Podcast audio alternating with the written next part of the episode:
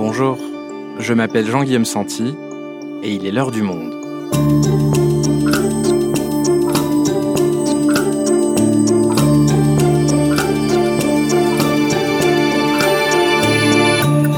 Aujourd'hui, après près de 16 ans au pouvoir, elle semblait inamovible. Et pourtant, les élections fédérales en Allemagne marqueront la fin de l'ère Angela Merkel, qui tirera sa révérence après quatre mandats successifs. Alors dans cet épisode, nous allons revenir sur l'incroyable longévité politique de la chancelière, mais aussi sur ses talents de tacticienne du jeu politique allemand à travers les réformes emblématiques qu'elle a menées. Accueil des réfugiés, adoption du mariage pour tous, mutualisation de la dette européenne. Comment Angela Merkel a-t-elle pris ces décisions, parfois contre son propre parti, mais qui ont transformé l'Allemagne? Thomas Wider est journaliste au Monde, correspondant à Berlin, il nous raconte. Dans la tête d'Angela Merkel, stratège hors pair, un épisode produit par Esther Michon, réalisation Amandine Robillard.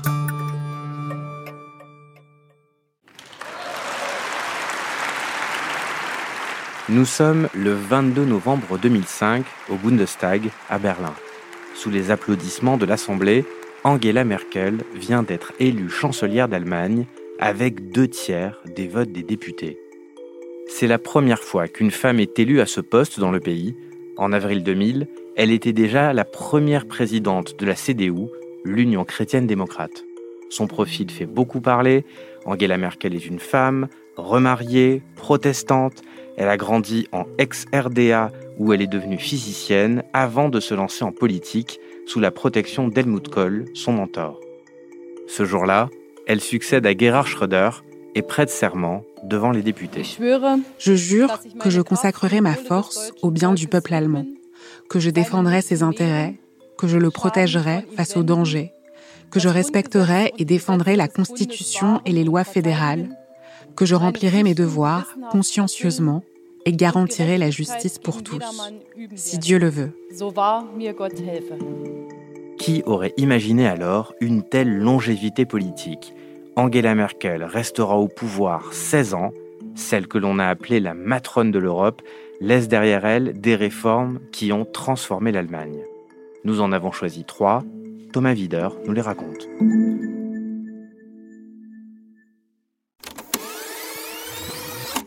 2015.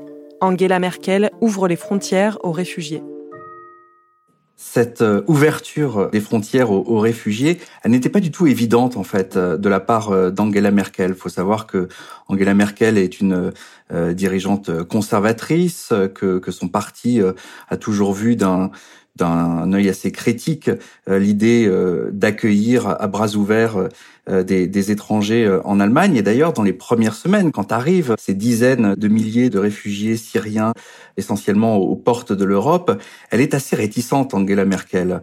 On se souvient de cette scène avec une jeune palestinienne en juillet 2015 où elle lui explique en gros euh, on ne peut pas accueillir toute la toute la misère du monde. Je comprends, mais la politique est parfois dure. Si nous disons vous pouvez venir, vous pouvez venir d'Afrique, vous pouvez tous venir, nous n'y arriverons pas. Et il va y avoir en fait pendant plusieurs semaines une pression de l'opinion publique et même des conseillers d'Angela Merkel qui lui disent mais avec tous les migrants qui, arrivent en Europe, il faut que vous fassiez un geste. Et puis il y a un moment donné où tout va basculer. Ça se passe dans la nuit du 4 au 5 septembre 2015.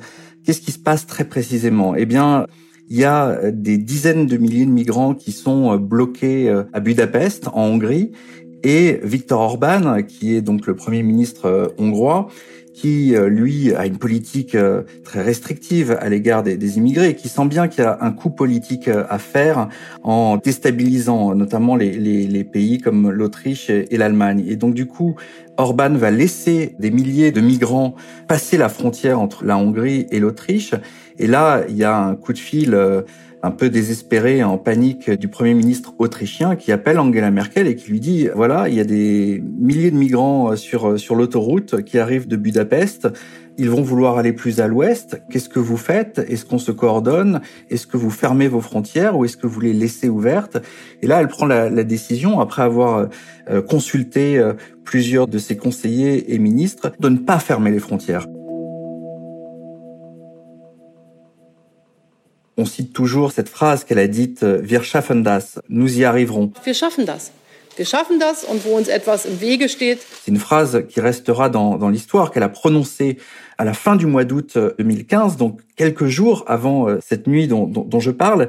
Et ce qui est intéressant, c'est que cette phrase qui reste aujourd'hui dans, dans l'histoire, elle l'a dite de façon assez banale et involontaire. D'ailleurs, le jour même de la conférence de presse, personne, aucun journaliste ne relève qu'elle a dit Wir schaffen das.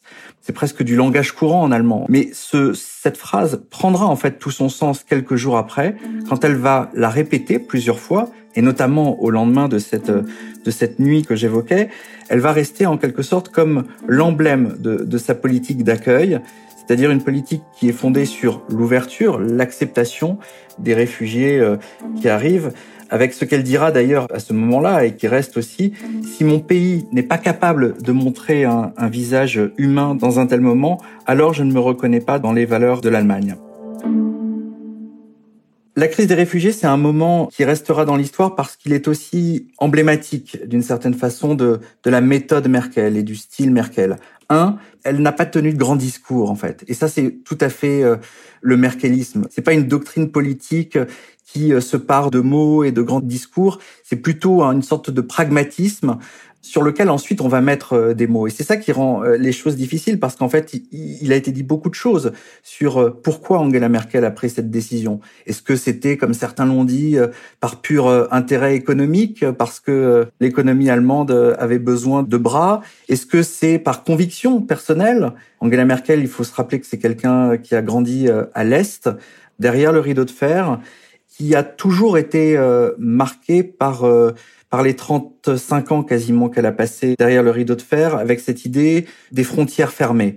Et donc au moment où dans un ancien pays de l'Est, elle voit que les frontières euh, sont fermées, c'est quelque chose qui correspond pas à son à son ADN politique et là-dessus, c'est quelqu'un qui est profondément libéral. Après, comme c'est aussi une fine tacticienne, elle aurait pu prendre une autre décision. Et là, je pense qu'intervient un autre facteur d'ailleurs que l'on retrouve dans tous les grands choix qu'a fait Angela Merkel, c'est l'opinion publique. C'est-à-dire que au moment où elle laisse les frontières ouvertes, elle adresse un, message d'accueil aux réfugiés, elle le fait à un moment très précis où l'opinion publique allemande est prête à ce geste d'humanité. «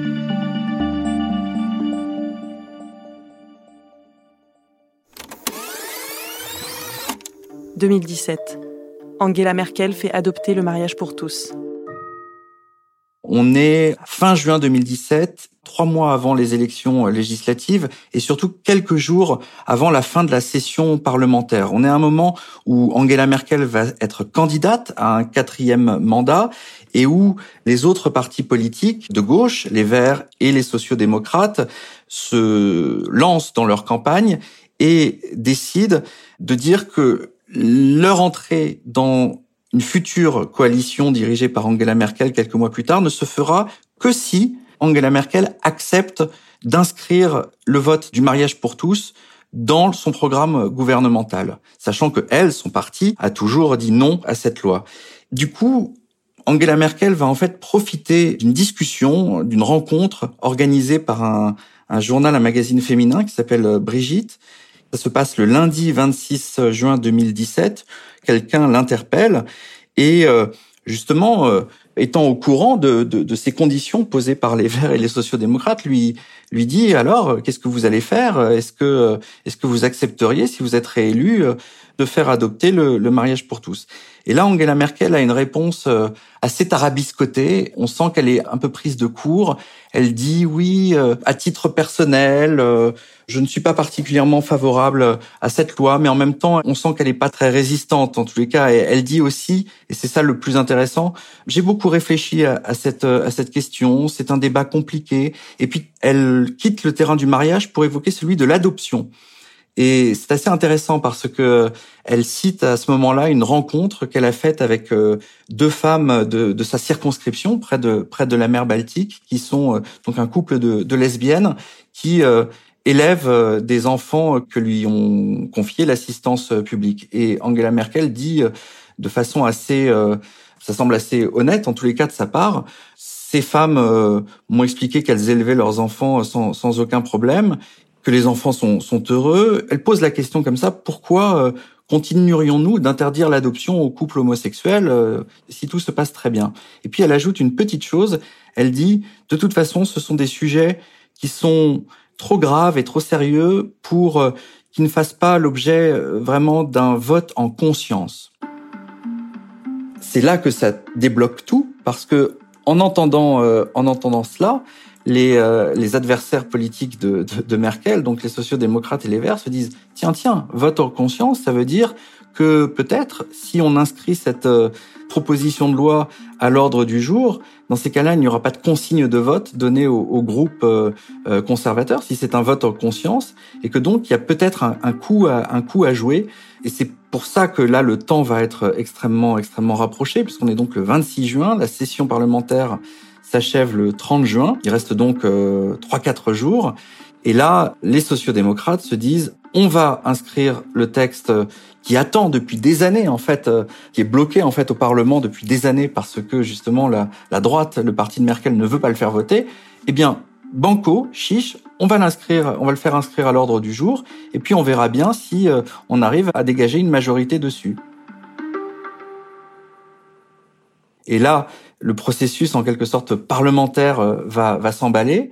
Le, le, texte est inscrit le vendredi matin, 30 juin, à 8 heures du matin, euh, dernier jour de la session. Et tout se fait du coup de façon extrêmement rapide. Le débat dure 38 minutes, montre en main, euh, un représentant ou deux par, par parti euh, qui, se, qui se relaient euh, à la tribune. Et le texte est voté dans, dans la foulée. Et là où Merkel réussit en quelque sorte un, un coup de, de, génie politique, c'est que elle-même va voter contre le texte. Pour moi, le mariage est, au vu de notre Constitution, une union entre un homme et une femme. C'est la raison pour laquelle j'ai voté contre la proposition de loi. Son groupe parlementaire va se diviser. Il y a un certain nombre de, de ses ministres très proches qui, eux, vont voter pour. Merkel vote contre, ce qui lui permet à la fois de faire voter une loi qui est prônée par ses adversaires, et donc très habilement, du coup, ses adversaires qui comptaient faire campagne, notamment sur le mariage homosexuel, se trouvent un peu dépourvus d'un des thèmes de, de, campagne, donc elle leur coupe l'herbe sous le pied. En même temps, elle vote contre, donc elle est euh, en quelque sorte irréprochable du point de vue euh, de ses amis politiques. Et puis euh, surtout, elle s'évite de longs débats qui auraient pu compliquer les négociations de, de coalition quelques mois plus tard. Après, ce qu'il faut dire, c'est que au moment où cette loi est, votée, l'Allemagne est plutôt dans le peloton queue des pays européens qui fait voter cette loi. Donc, c'est pas non plus d'un progressisme inouï. Comme sur les réfugiés, elle le fait totalement en phase avec l'opinion publique. Et puis, ce qu'on peut quand même mettre au crédit, même si c'était pas forcément calculé au départ, mais vu la vitesse à laquelle tout ça a été fait, vu que ça s'est noué en, quatre ou, cinq jours, ça a évité à l'Allemagne des épisodes qu'on a pu voir en France, des mois et des mois, euh, comme il s'est passé en, en 2012-2013, avec une mobilisation de la droite conservatrice qui a en partie déchiré la société française.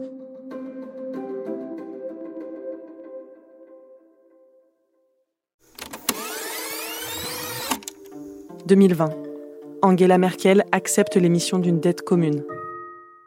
Alors on est le 18 mai 2000, 2020, euh, en pleine première vague euh, du Covid-19. L'Europe euh, commence tout doucement à se déconfiner et Angela Merkel, qui a habitué les Allemands à, des revirements spectaculaires, en annonce un nouveau. Ce sera le dernier de sa longue carrière politique conférence de presse avec le président français Emmanuel Macron. Et puis là, coup de théâtre, elle annonce que pour euh, financer un plan de relance euh, qui va être discuté quelques semaines plus tard euh, au niveau du, du Conseil européen, la Commission européenne va emprunter de l'argent sur les marchés. Alors, elle est très habile, Angela Merkel, là encore, parce que elle s'en tient à quelque chose d'assez technique. On comprend pas trop ce qu'elle qu'elle dit quand elle parle. Et ensuite, Emmanuel Macron, qui lui est à Paris, il redit ce qu'elle a dit, sauf avec des mots que tout le monde comprend, et dit bah, il va y avoir l'émission d'une dette commune. Pour la première fois ensemble, ce que nous proposons, ensemble, Allemagne-France, aux 27 pays membres, c'est d'une part de décider, tous ensemble, d'aller lever une dette commune sur les marchés.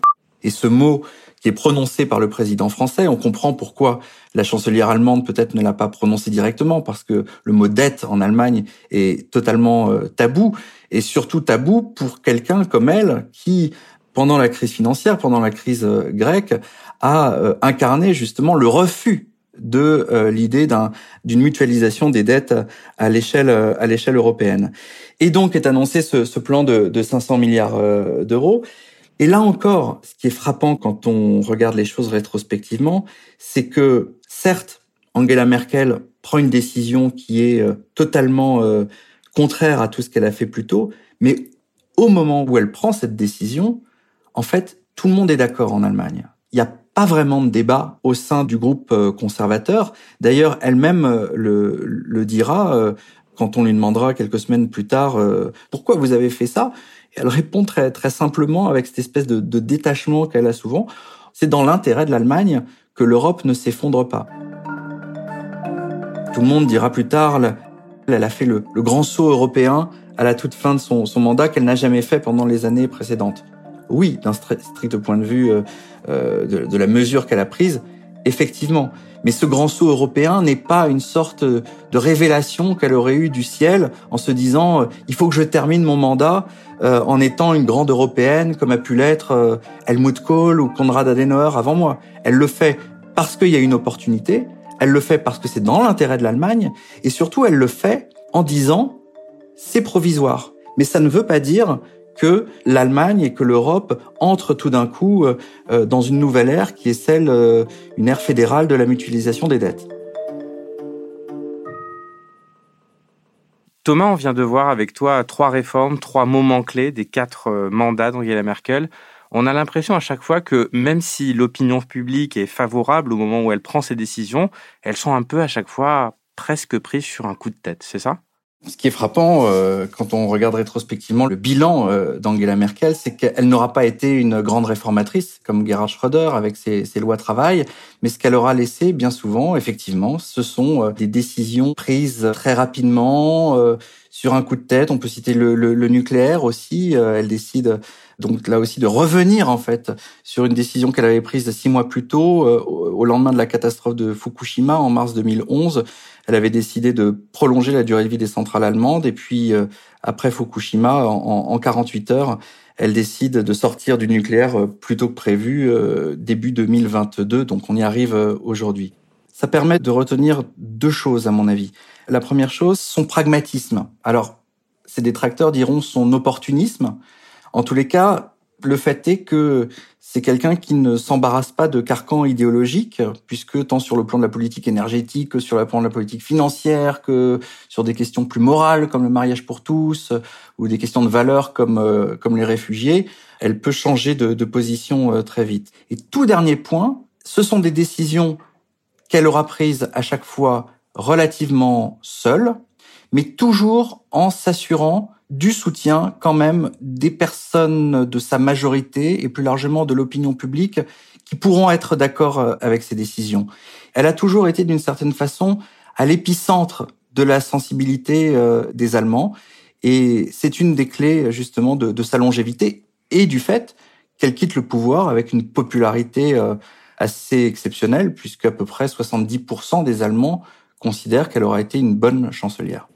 Mais tu nous dis, Thomas, qu'il y a beaucoup de réformes euh, symboliques, prises euh, finalement très rapidement sur un coup de tête, mais qu'elle n'aura pas été, comme Gerhard Schröder, une grande réformatrice.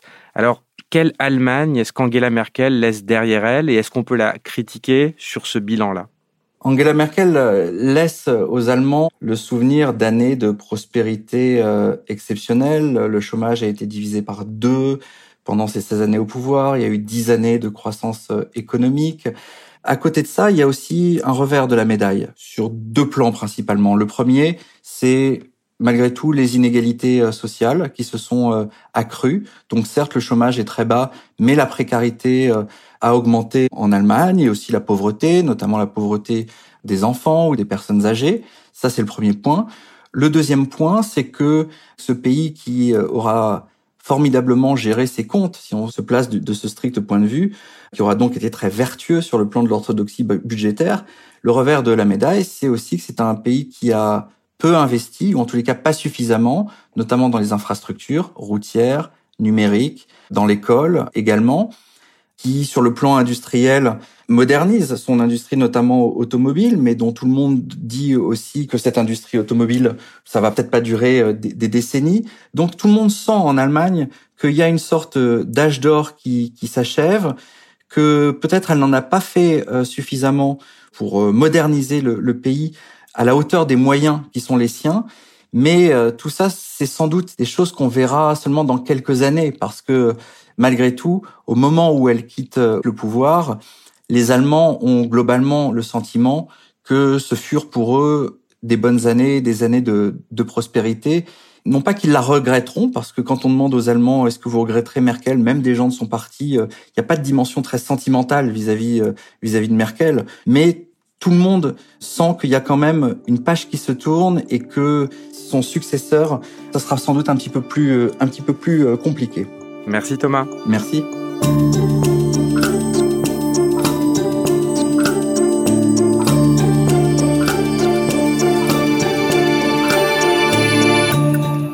Si vous souhaitez en savoir plus sur le sujet, vous pouvez aller consulter tous les articles sur les élections allemandes sur notre site. C'est la fin de L'heure du monde, le podcast quotidien d'actualité proposé par le journal Le Monde et Spotify. Pour ne rater aucun épisode, vous pouvez vous abonner gratuitement au podcast sur Spotify ou nous retrouver chaque jour sur le site et l'application lemonde.fr. Si vous avez des remarques, suggestions, critiques, n'hésitez pas à nous envoyer un email à l'heure du monde L'heure du monde est publiée tous les matins, du lundi au vendredi. On se retrouve donc très vite. À bientôt.